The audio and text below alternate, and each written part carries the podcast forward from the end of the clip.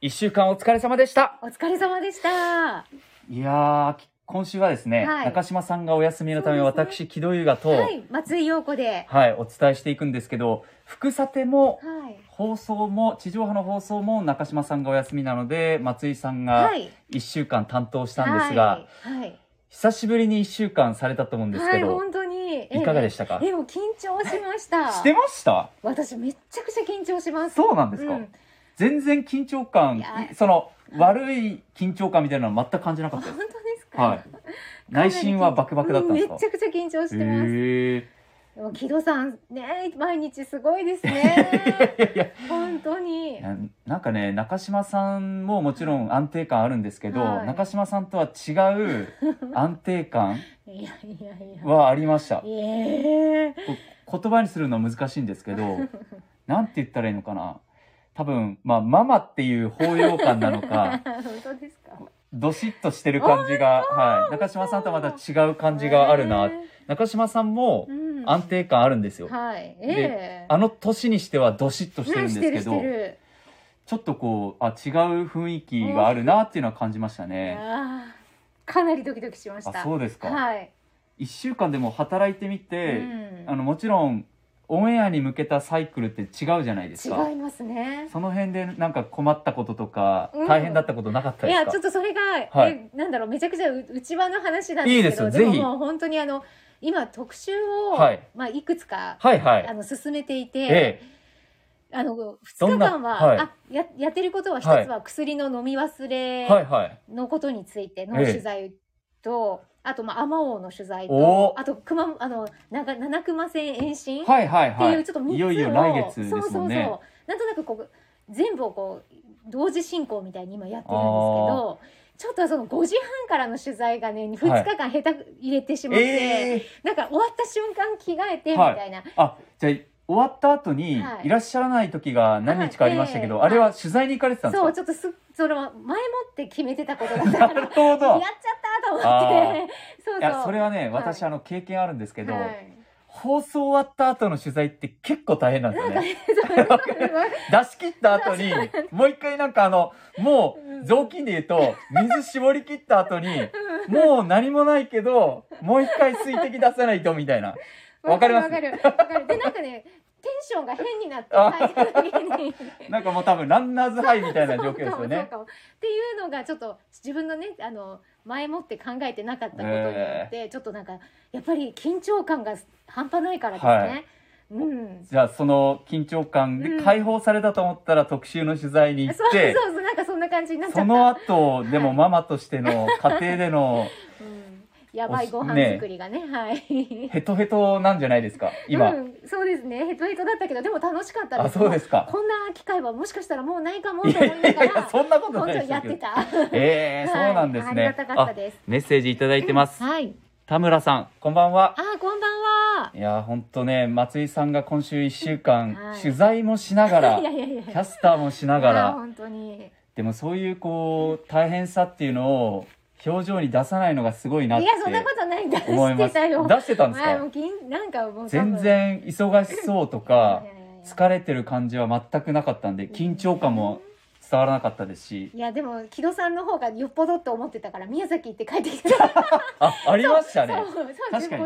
私も火曜日に 放送終わってうんうん夜宮崎に行って、翌日の水曜日の朝早朝ホークスのキャンプインの取材をして、うん。確かに昼過ぎに帰ってきて夕方の放送。うんはい。あの日ですね終わった後にうん。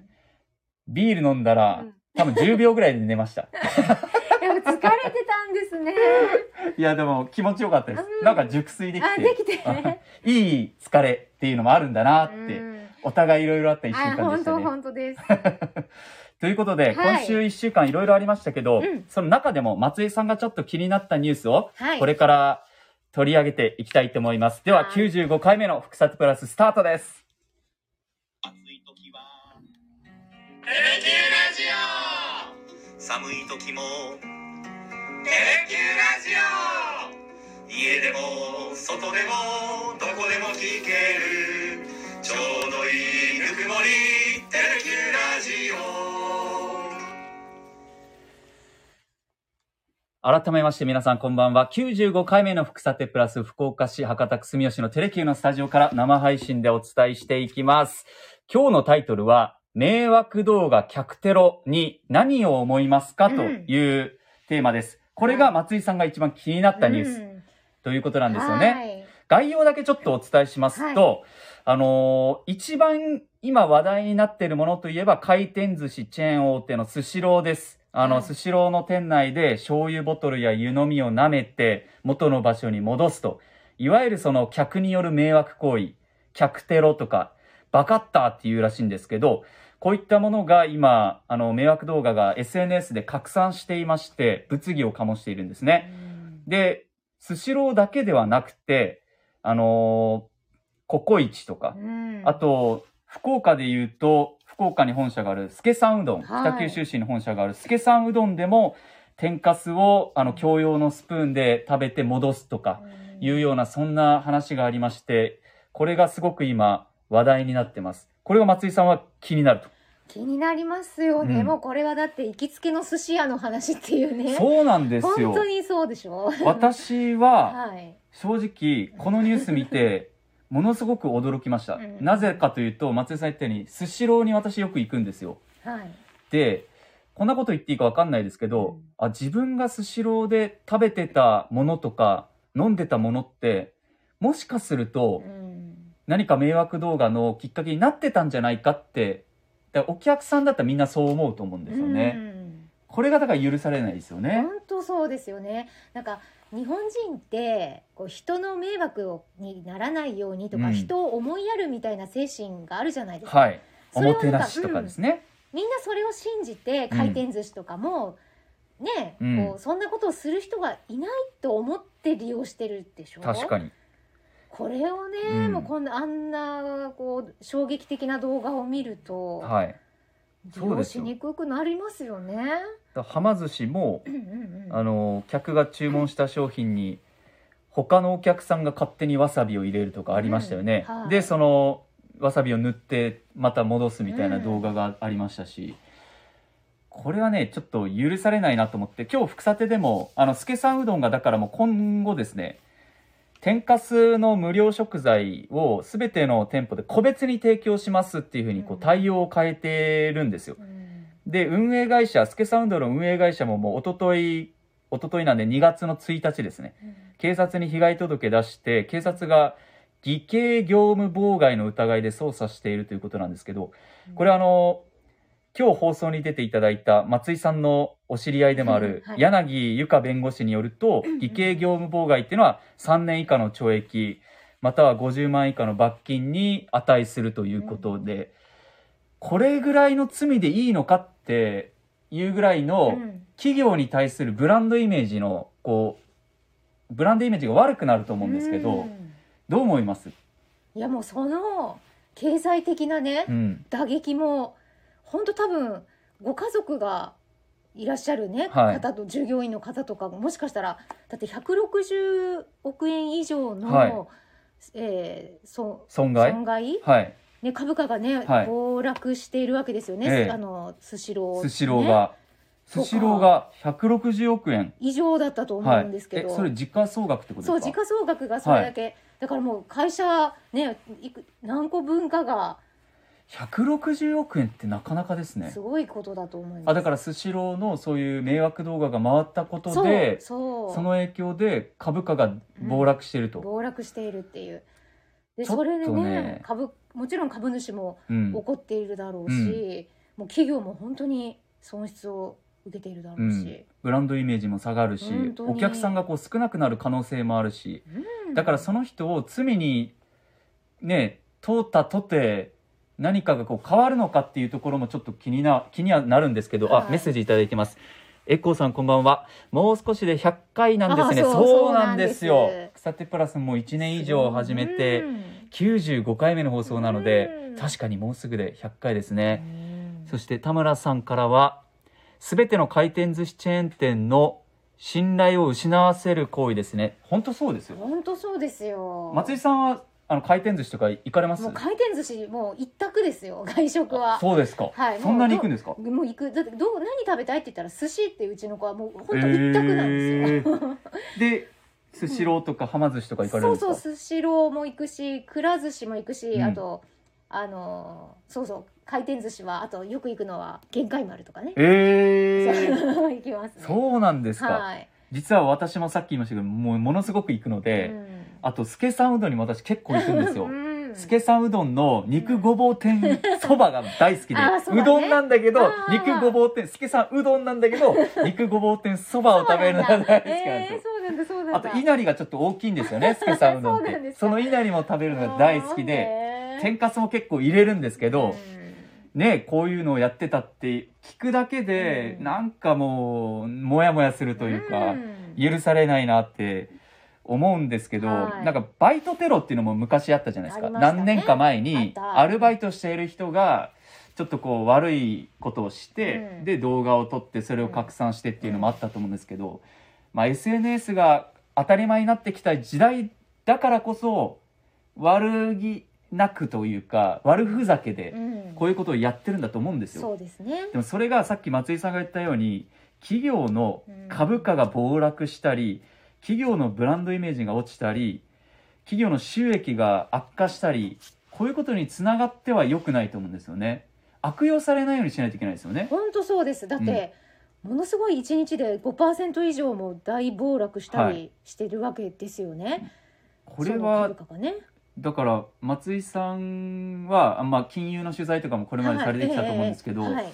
5%の暴落っていうのはもう結構大きいんですか、まあまあ、うん、と大きいけど、はい。もちろんあります。そのうんうん。5%は割と毎日のように 5%10%、はい。10%下がることもあるけどでもやはりそれはすごく大きくて、はい。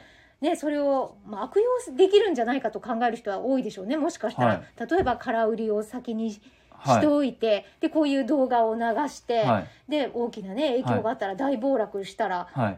それをね買い戻せば利益が出るわけだからあー。そんな悪用をしたりするなんてこともあって考えられそうですよね。確かに。だから今回はうん。学生が、まあ、学生なのか子供ですよね。若い未成年ですよね、うんが起こした犯犯罪なのかこういう迷惑行為もあったと思うんですけど、はい。そうじゃなくて大人がそういう投資をやってる人とかがってことですか、株を持ってる人とかが。そうだってこんなに影響響あるんだって思ったらですよ。まあそん確かに。えないだろうけど。いやでもかなり影響あるんで、うん、だって5%って言ったらもちろん投資してる額が多ければ大きいほど利益も生まれやすいでしょ？うん。空売りとかもして迷惑動画を拡散させて買い戻す。買い戻すとかね。いやそれはねちょっとうん。あら新しい視点ですけど許されないですね、うん。でそういうこともこうできかねないぐらい大きな社会問題になるような話っていうのが本当に炎上事件というか大きなことだと思うんですよね。メッセージいただいてます。ウェブマガジンさんお邪魔いたします。ぜひ今あの迷惑動画話題になってますけど迷惑動画について話してたんですよ。スシローの株価がね暴落したっていう話がありまして松井さんがだからそういうふうに大人が空売りして暴落空売りした上で迷惑動画を流して暴落した時点で買い戻すっていうそんな行為をやる人が出てきたらだダメだよねっていう話をしてたんですけどうんうん他にもメッセージいたはい、だいてます、エコーさん。今後学校でも動画投稿での刑罰の教育をしていかないといけないかもですねって。あそう、だから軽く見てるんですよ。あはい子供たちは。だって簡単に投稿できるもん。あそういうことか教育そう教育そういうことですよねうんうんうん授業でってことですねうん。確かにあ SNS のモラルというあ。か、うんルール？うん。この辺ってまあ少なくとも私たちは教えてもらってないじゃないですか全く、うんそうですね。今の子供たちってどうなんですか？いや、多松井さんお子さん分、いらっしゃいますけどあの、それなりに知ってることもあるんですよ。やっぱり、はいはいあの、ちゃんと教えてもらってることもあると思うけど、ただ、ええ今回みたいに想像ができないんですよねどれほど社会を揺るがすのかっていうのをきっと想像力がまだないから、はいやっちゃうっていうこともちゃんとこう教えてあげないとですよね。うん。だって想像できないからまだ世界も狭いし。だから教育大切かも。回転寿司チェーンの大手でも実際、はいあの迷惑動画流した本人と保護者が謝りに来たけど、いやそれじゃあ許しませんよって言ってそのまま告発告訴してっていうケースもありますし、だから謝れば済む問題じゃないんだよっていうのが、未成年の子供たちは想像がつかないところですね。うんだと思いますよね。確かにでも、S まあ、選挙とかもそうですけど、SNS の動画のモラルとか投稿のモラルルールとかいうのも学校で勉強するっていうのは必要なのかもしれないですね。本当そうですね個人情報の取り扱いとか、そういうねことを知らないとね、はい著作権とかそうですね多分。そういうのわかんないですよね。あと成人年齢が引き下げられて、18歳でも確かクレジットカードとかを作れるようになりましたよね。だからそういうあこう金融の教育とかも重要になってきそうですそうでねす。ね。あとその SNS を使って若い子が稼げるように逆になってる。よく聞きません？大学生でもえそうなんか。あのもうインフルエンサーの子とかお金をいっぱい持ってるって,、はい、はい。はいっていうようなやっぱちょっとこう金銭的なものが私たちのそれこそ想像及ばないぐらいいっぱいお金持ってるかもしれないし、だなりたい職業 YouTuber がね、うんトップ3に入ったりとかそんな時代ですから、うんうんうんまあね若くして大金を得るのがいいのか悪いのかっていうところもあるし、うん。うんまあ、今回のねその迷惑動画ともしかしたら、紐づかないかもしれないですけど未成年の教育っていうのはちょっと変わ時代とともに変えていかないといけない、追いついてないかも。確かに。確かに。それは言われたらそうかもしれないです、うんうんメッセージたくさんもらってます。ありがとうございます。ありがとうございますえーっとエコーさんからこんあ学校でもの話でしたね。そうですね。で鳥越ゆにさんこんばんは。小倉出身なので助さん。騒動に激おこです。そうですよ。もう激おこですよどう思いますか？本当に。助さんうどんに無料で提供されている天かすを共用のスプーン使って食べる動画がねもう拡散してますんで、うんうん。北九州市民の人もうん。怒ってるでしょうし、そうですよ助さんうどんの運営会社はもっと怒ってるでしょうからね。怒ってる怒ってる、はい。これどうしていくのかっていうのをね、みんなで考えていきたいんですけど、学校教育っていうのもさっきありました。うん鳥越ユニさん、株の空,、ん空売りについては、堀江貴文さんも指摘されていました。あ、へーそうなんだちょっ。と見て松井さん、すごいですね。いやいやさすが金融の取材を長くされてただけあって堀江さんと同じいやいや指摘をされてたんですか？そんなそんないやいやいやそうなんだ。違うかもよ。そして、うん。もう一つメッセージ。ダサいって風潮を作ればいいのにと、えーあ上野さん？上野さんから。ありがとうございダます。サいって風潮確かに。そうですね。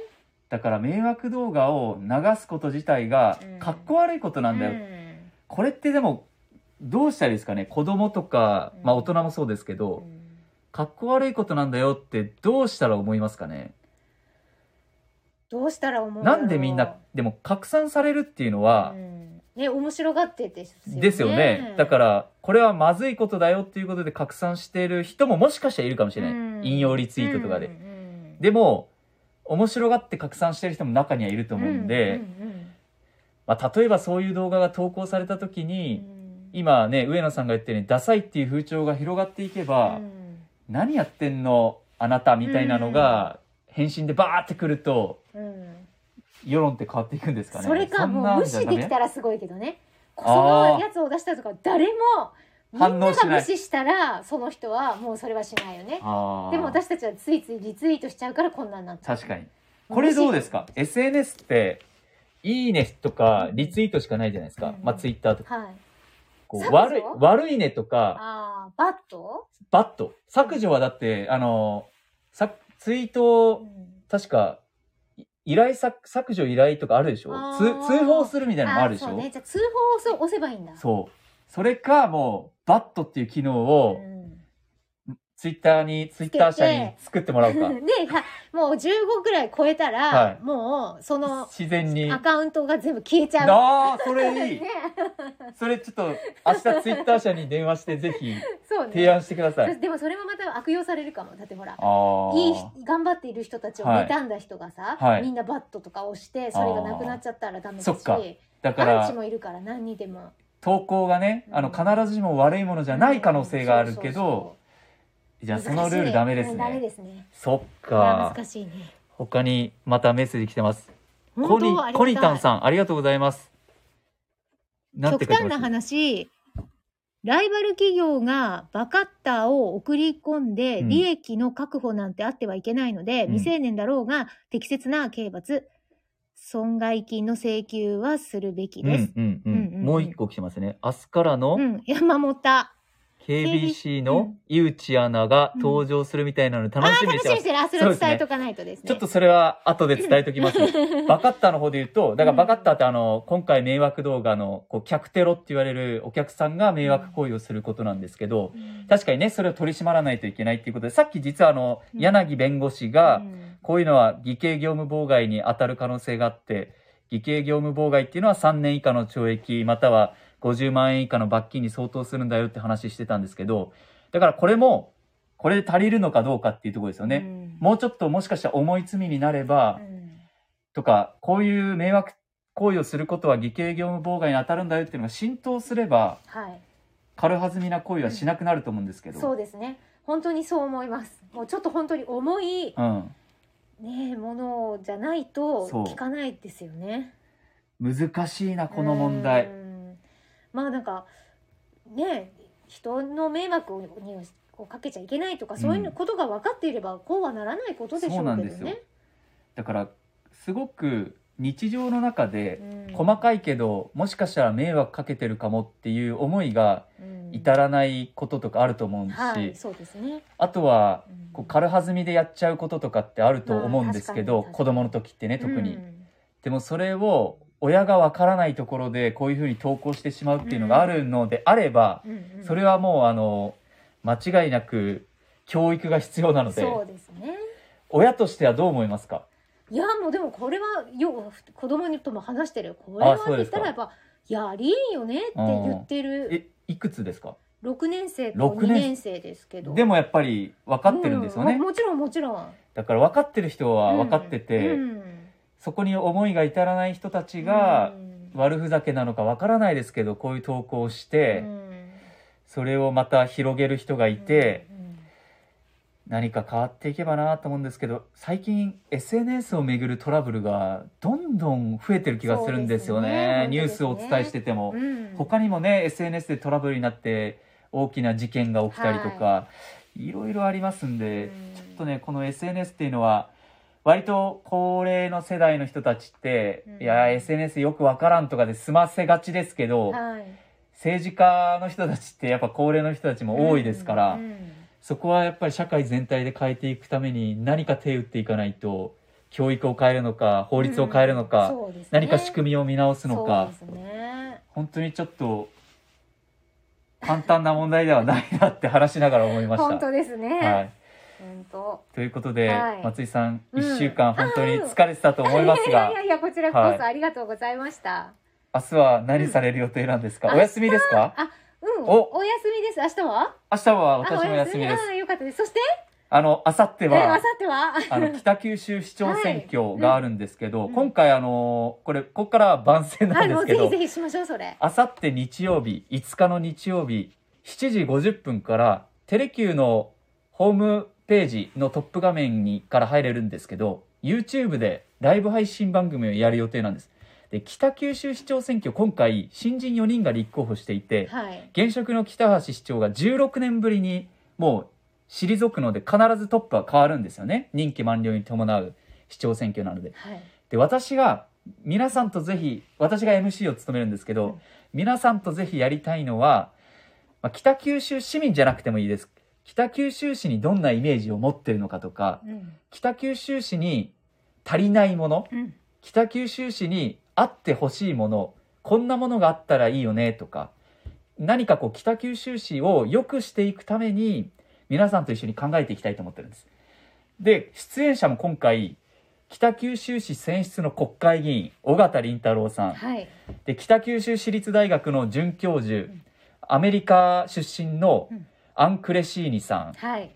そして北九州市在住のコスプレイヤー、うん。ナナピンクさうんん。と3人でお伝えしていこうと思ってますんで、皆さんもし北九州市こんな街にしていったらいいよねとか、例えば福岡市と比べてこういうところがもしかしたら足りないよねとか、ここは北九州市全国に勝ってるよねとか、そういうのを7時50分、あさってライブ配信やりますんで、ぜひ生トークしますんで、生質問を寄せていただければと思います。はい、あねえ。そうあお願いします。ちょっとエコーさん？はい。ああとコニタンさん鳥越さん見てください。あのなんですかぜひ。あれですよ YouTube で？YouTube でのライブ配信ですんで、ぜひそこでもぜひ見てくださいね。エコーさんからメッセージ来てます。前回の投票率は超えてほしいですね、うん。もっと政治に興味を持ってほしい。そう、前回はうん投票率33%台ですよ。過そうですよ。去最低、うん。3人に1人しか投票行ってない。うん。今回はもう50%はぜひ超えてほしい。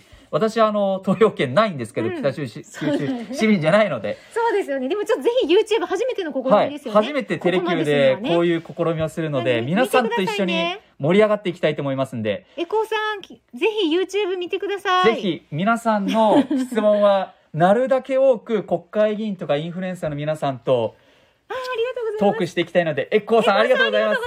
YouTube 見ますね。よか。ったもうぜねひこれで一人、一人見てくれる。ぜひ見てください、はい。長いんですよね。そうなんです。何時間3時間も4時間3も時間か4時間ぐらいやりますんで、こんな感じでね、はい。やるので。ぜ楽しくやりますんで、ひ。よろしくお願いします。はい。そして松井さんゆっくり休んでください。ああり。がとうございます。でも私もあれですよ。中継できますからね、松井さんも事務所から中継しますんで、はい。いつものオンエアとは違う松井さんの一面をきっと皆さん見られると思いますんで、それについてもコメントいただければと思います。コニタンさん見てくださいぜひ。よろしくお願いします。あ皆さん多くのメッセージありがとうございました。りがとうございました